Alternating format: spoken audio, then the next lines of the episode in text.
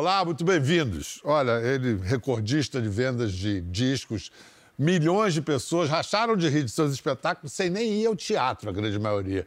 Deus fez dele um cara gozado, não precisa fazer careta, basta-lhe a voz para escancarar a intimidade que ele tem com a comédia divina. Quer ver?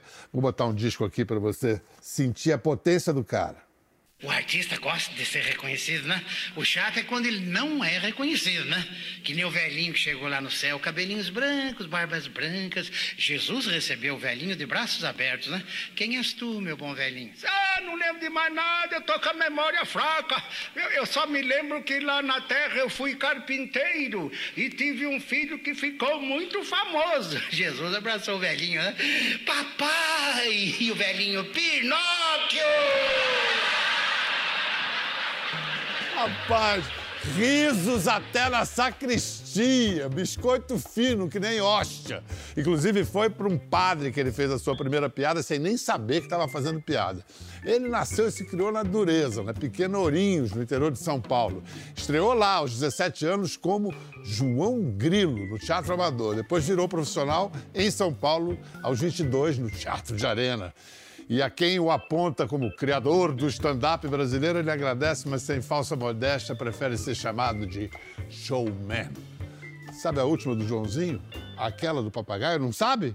Ele sabe. Ele sabe a última, a penúltima, a primeira. Tem uma coleção de mais de 65 mil piadas, catalogadas em livros, discos que lançou durante os mais de 60 anos de carreira. Agora vai fazer 86 em agosto, sem largar o ofício de fazer rir. Não precisa de texto, ele é o humor de cor, de coração.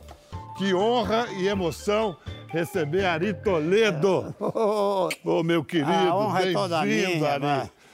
Vem cá, você tem mesmo 65 mil piadas? Tenho. É, às vezes eu duvido, mas aí eu recorro ao arquivo, né? Uhum. Porque, eu, porque, viu, Bial, eu coleciono piada desde criança. E eu anotava no caderninho, né? Então, esse acervo é um acervo de 60... Tudo que você ouvia, você... É, é um acervo de... Eu estou com 85, tem um acervo de quase 80 anos, né? E é verdade que essa primeira piada que você contou involuntária para o padre, você era menino, estava jogando bola de gude numa estrada de terra. Isso é verdade ou você inventou essa Não, piada? Não, isso é verdade. E, e, esse fato, Biel, mostra como é que surge a piada. A piada surge de um, de um, de um, de um fato uh, social, entende? Uh, o riso é uma atitude social. A piada também.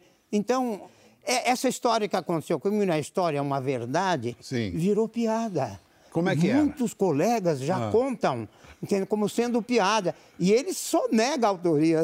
Uma piada baseada em fatos, né? É, mas ninguém fala reais. isso. Ele pega, vou contar uma piada e conta essa piada. Você estava brincando, você era tava criança, estava jogando de bola, bola de gude. É, bola de gude na minha rua, não tinha, não tinha asfalto, era terra.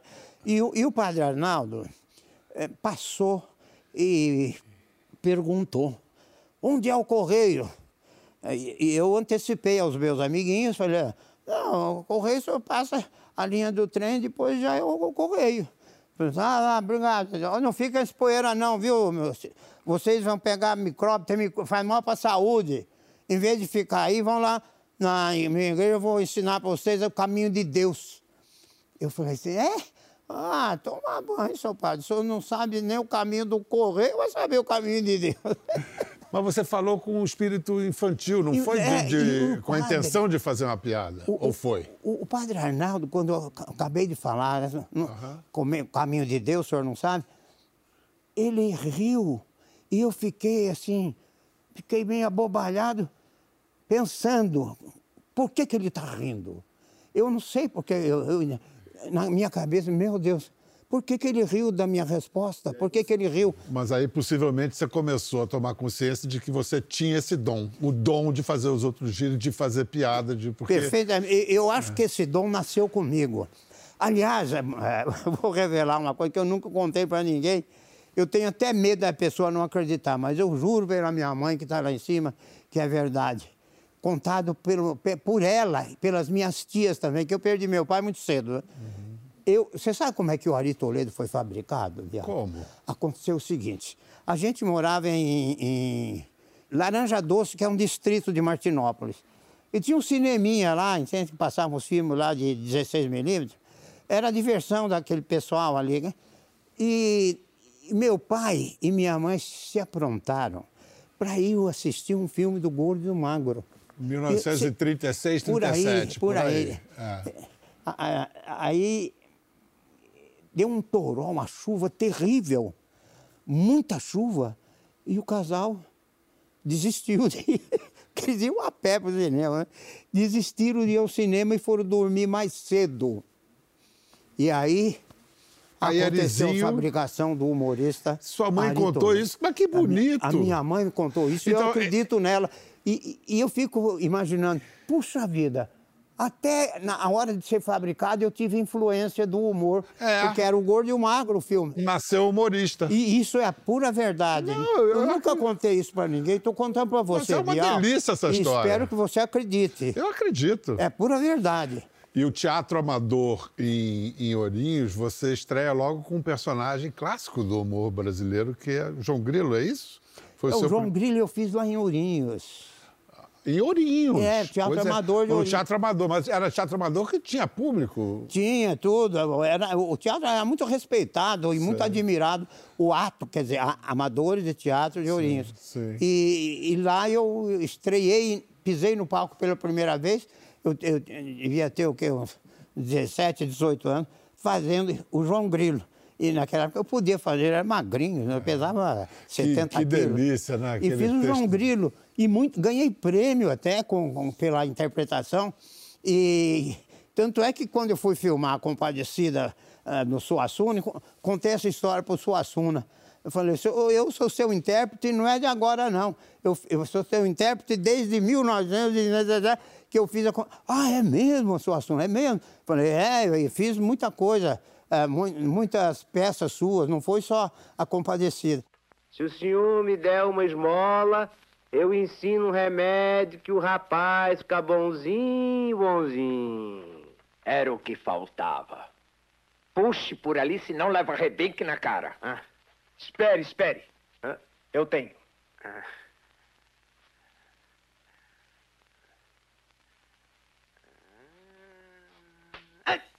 Qual é o remédio?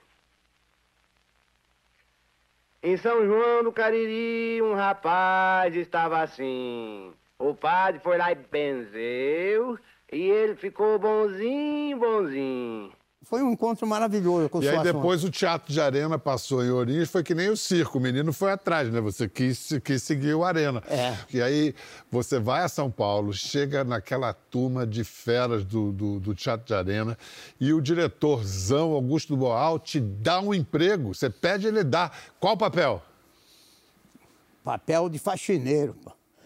Estava lá no, no, no Redondo, é um barzinho que tinha bem em frente ao Teatro de Arena. E o elenco estava lá no intervalo de, dos ensaios tomando cafezinho, né? E eu, eu cheguei, interrompi o papo deles lá. Nesse grupo estava a Dina Sfati, a Joana Fon, o Paulo José, o Lima, o Juca de Oliveira, o Guarnieri, que, é, que time, Nelson hein? Xavier. Olha que time que tinha que o Arena, time. né? Timaço. E eu interrompi, falei assim, olha, Desculpe a interrupção, falei para o Boal. Ah, desculpe a interrupção. Eu, eu, sou de Ourinhos, eu gosto muito do trabalho que vocês estão fazendo, uma dramaturgia tipicamente brasileira. E esse trabalho me fascina. Eu sou um bom ator. Eu queria que vocês me dessem uma, uma chance de é, fazer alguma coisa aqui como ator. Aí o Boal falou assim: É, nós estamos precisando mesmo, mas é de faxineiro. Aí eu, aquilo veio na hora, mãe. Eu, quando falou faxineiro, eu torci o nariz. Eu falei, faxineiro? Aceitou. Essa inflexão, eles riram, como você riu agora. Eles riram. Quando eles riram, eu deduzi, estou empregado, né? E estava, mas como faxineiro. Aí fui lavar a privada durante uma semana. É, mas depois... Né? Depois, o, o próprio Milton Gonçalves, é, como eu, eu, tocava violão, né? eu toco até hoje, uhum. o, o, uh, o, Milton gostava muito de cantar, eu acompanhava o Milton tudo. E, e o, o, Milton falou para o Boal, falou assim, é um desperdício. deixar o Ari Toledo fazendo faxina. Aí eles reconheceram realmente e me colocaram no palco. Que não era nem palco, era uma arena, né? O Teatro de Arena, até hoje é uma arena. Muito íntimo, né? Muito É, muito, perto do muito, muito, perto do muito público. íntimo. Mas aí o, o, o Ari, ele despontou mesmo para, assim, um público maior, cantando, cantando e recitando. Vamos lembrar disso aqui.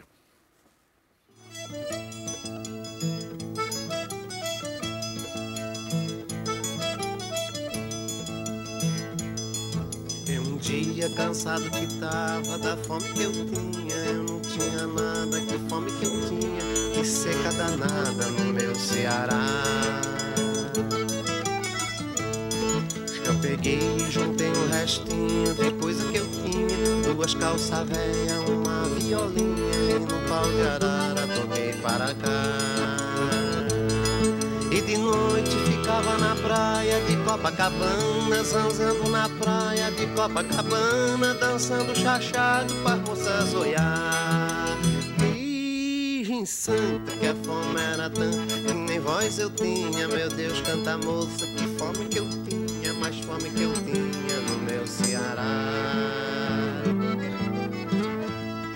Foi aí que eu resolvi comer gilete.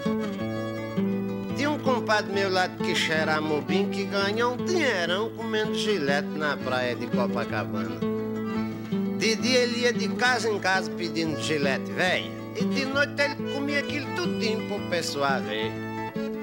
Eu não sei não, mas eu acho que ele comeu tanto quando eu cheguei lá na praia, aquele pessoal já tava até com indigestão. Tanto o camarada comer gilete. Uma vez, eu tava com tanta fome, falei assim pra um moço que ia passando. Tá certo? Vai você deixa eu comer uma giletezinha pra vai me servir? Vai pra lá, pão de arara. Tu não te manca, não?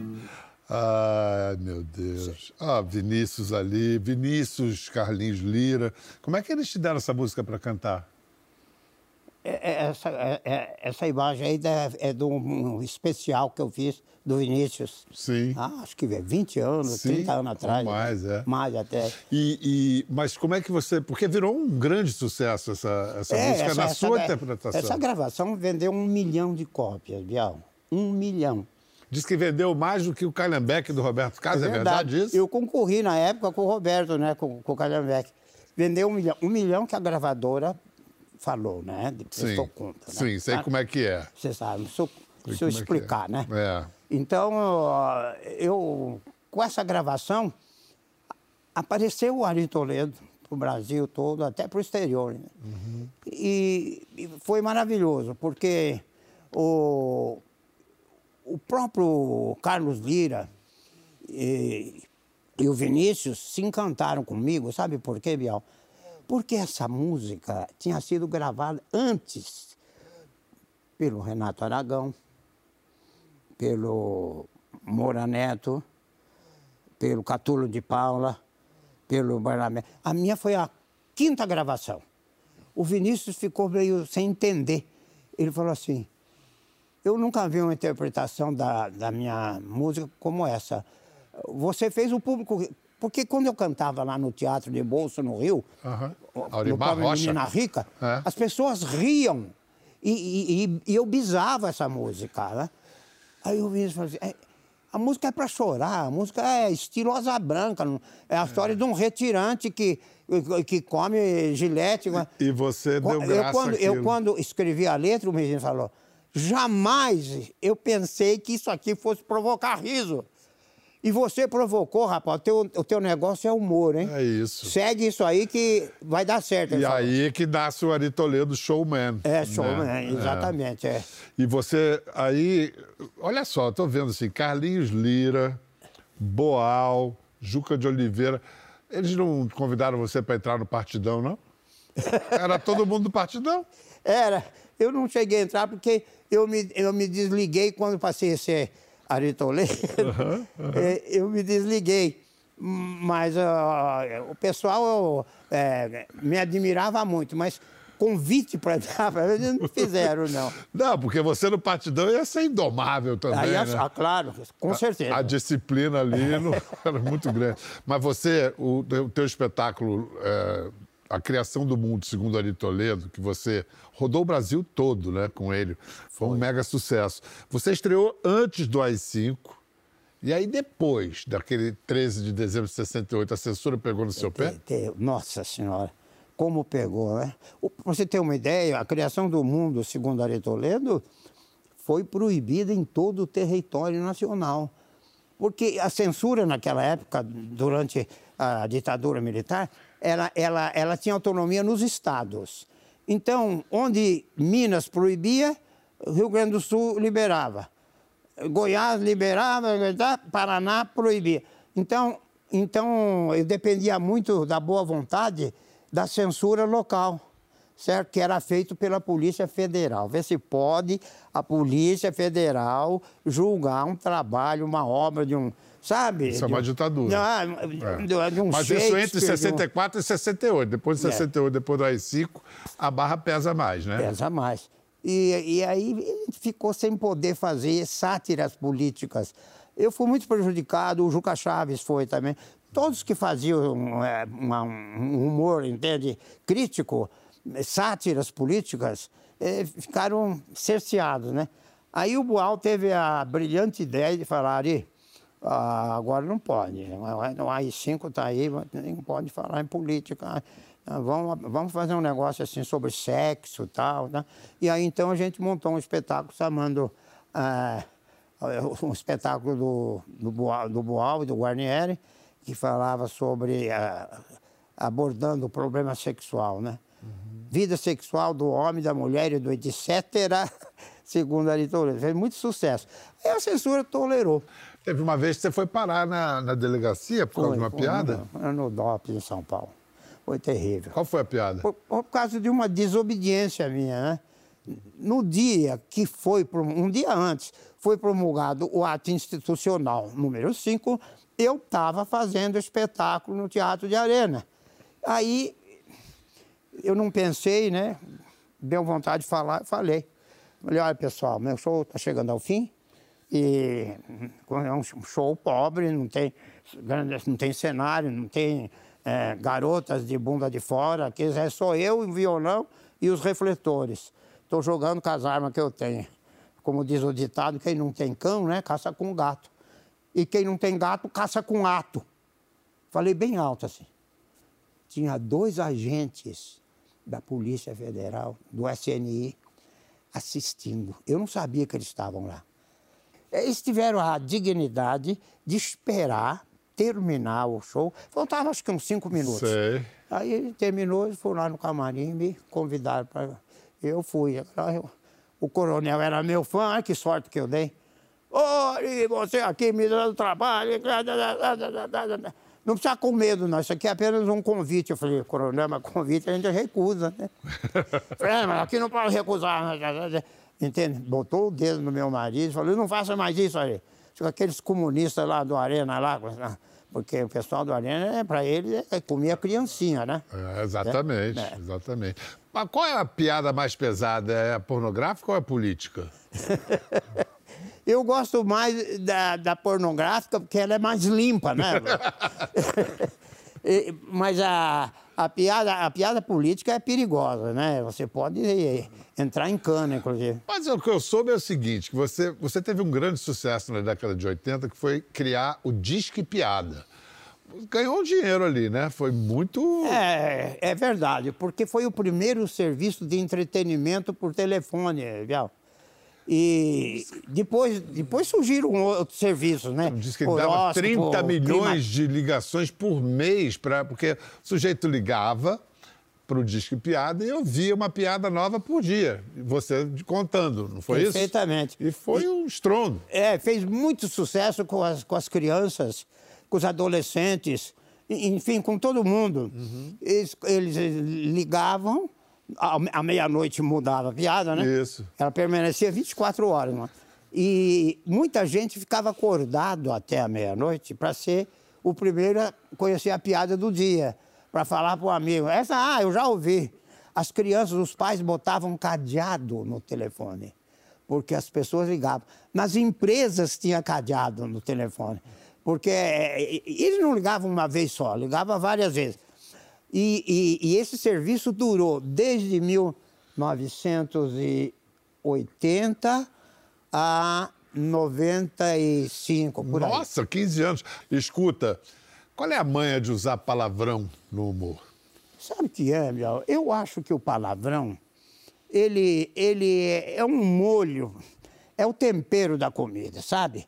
Agora, os estandapeiros, eles usam muito o palavrão como vírgula, né? Então, fica um negócio assim, cansativo, sabe?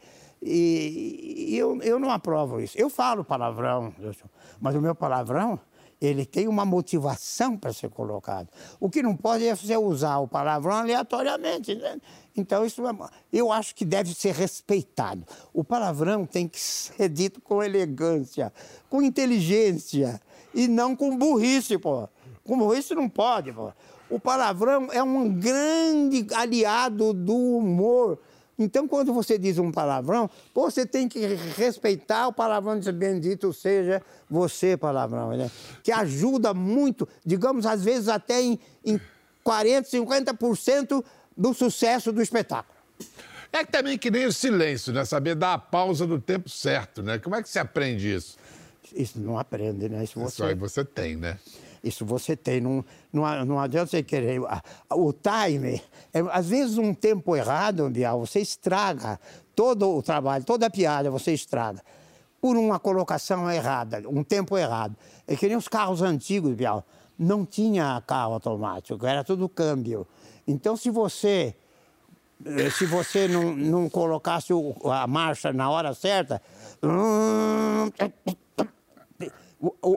você podia até estourar o câmbio. A piada é a mesma coisa. Você não colocar no tempo certo, você estoura a piada.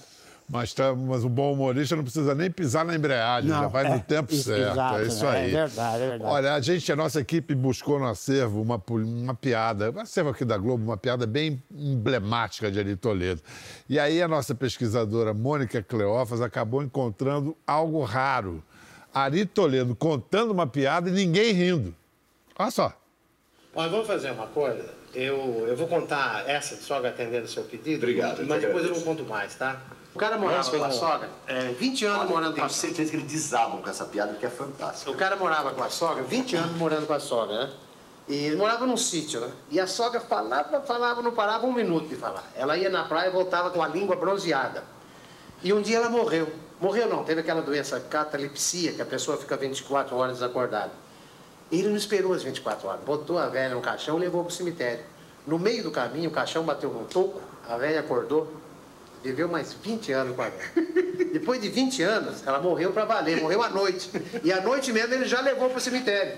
Mas aí ele foi vivo, foi na frente com o farolete, ó, cuidado com o toco, cuidado com o toco, cuidado com o toco.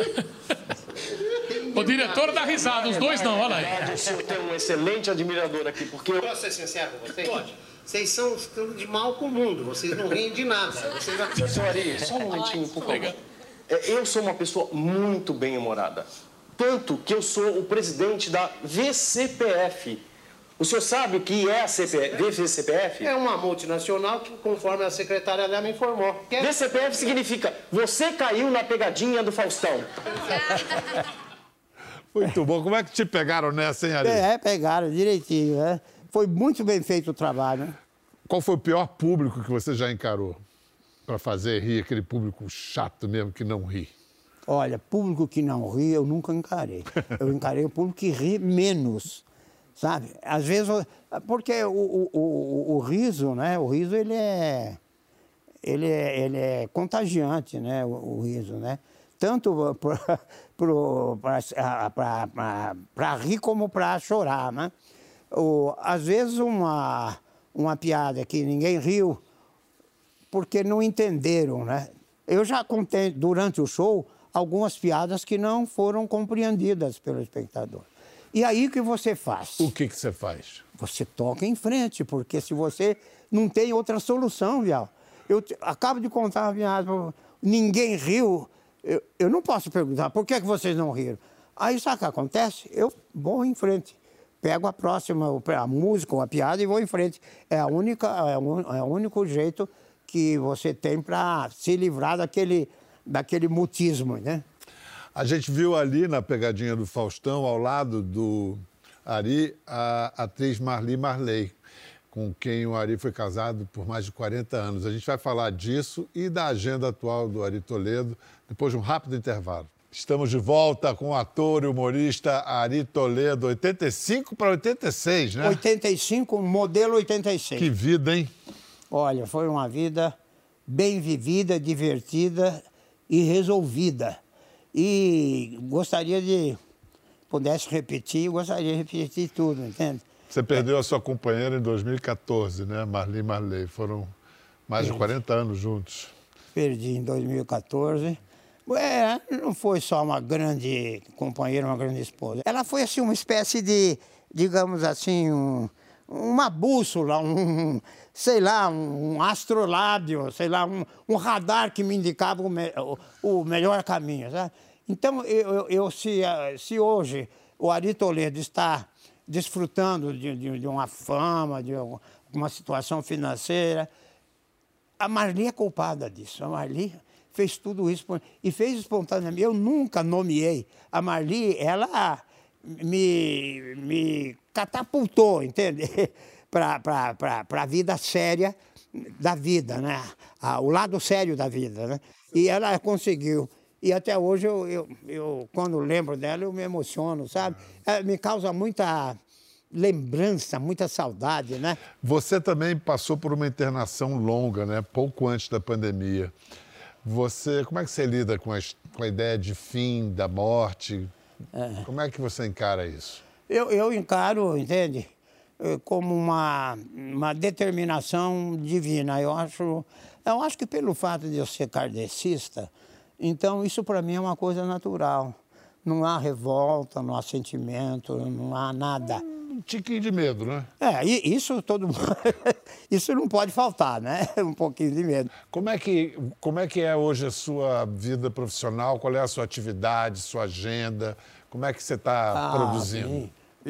Viu, Bial? Ah, apesar de eu, de eu, usar a cadeira por causa do, do movimento das pernas, uhum. eu não sou cadeirante, eu estou cadeirante, certo? Uhum. E brevemente eu vou me libertar dessa cadeira. Eu, o meu trabalho não, não foi prejudicado, viu, Bial? Porque você trabalha com a cabeça, Trabalho né? com a cabeça, né? É. Quando, quando o, o, o pessoal da, da prenderam o, o Heitor Coni, entende? Eles pisaram na mão dele. Isso é verdade, pisaram na mão do Coni. Eu falei, isso é para você não escrever mais aquela geneira que você faz criticando. Né? Aí o Coni falou, como vocês são estúpidos vocês pensam que eu escrevo com as mãos. É isso que você falou é verdade. É que eu estou escrevendo meu livro, estou compondo, estou fazendo música. Não estou inerte, não, não. Eu estou em atividade. E assim pretendo seguir, não quero parar, não. Um dia eu vou parar, porque ninguém é eterno. Então, 85. Ô, Bial, quanto tempo posso mais viver? Talvez é. estourando aí uns 30, 40 anos. É, por aí. Por assim aí. que se fala, assim que se fala. Ari, adorei te receber. Quero que você viva esses 30, 40 anos aí que você está planejando, fazendo piada, fazendo show. Muito obrigado por ter vindo aqui. Foi uma delícia. Ô, Bial, ah. antes de encerrar, eu só quero dizer o seguinte: o humor, para mim, é, é, é, o meu, é o meu oxigênio, sabe, irmão? Eu, eu, se eu não fosse humorista, deixa eu falar, se eu não fosse humorista, Bial, é, a, a vida para mim seria absurda. Eu só posso dizer que se você não fosse humorista, para nós a vida ficava muito mais sem graça. Ah, claro. O, o, mundo sem o humor seria um planeta sem áudio. Não é verdade? É isso aí. Então eu, eu, eu quero deixar uma mensagem, já que é, é tão curto o teu programa, Bial, devia durar o dobro, viu? Uma, alguma coisa ligada com, com o riso. Isso, inclusive, está no meu livro, que eu deixei um aí para você. Uh -huh, uh -huh. É para ler, não é para calçar a perna da escrivaninha. Por tá? favor. É, é assim, ó. Um dia, no limite dos maus tratos, o mundo vai mesmo se acabar. E a última palavra será de um humorista rindo e dizendo: Eu avisei, mas todo mundo riu. Senhoras e senhores, Ari Toledo. Ficou curioso para ver as imagens do programa? É só entrar na página do Conversa no Globoplay. Tá tudo lá. Até a próxima.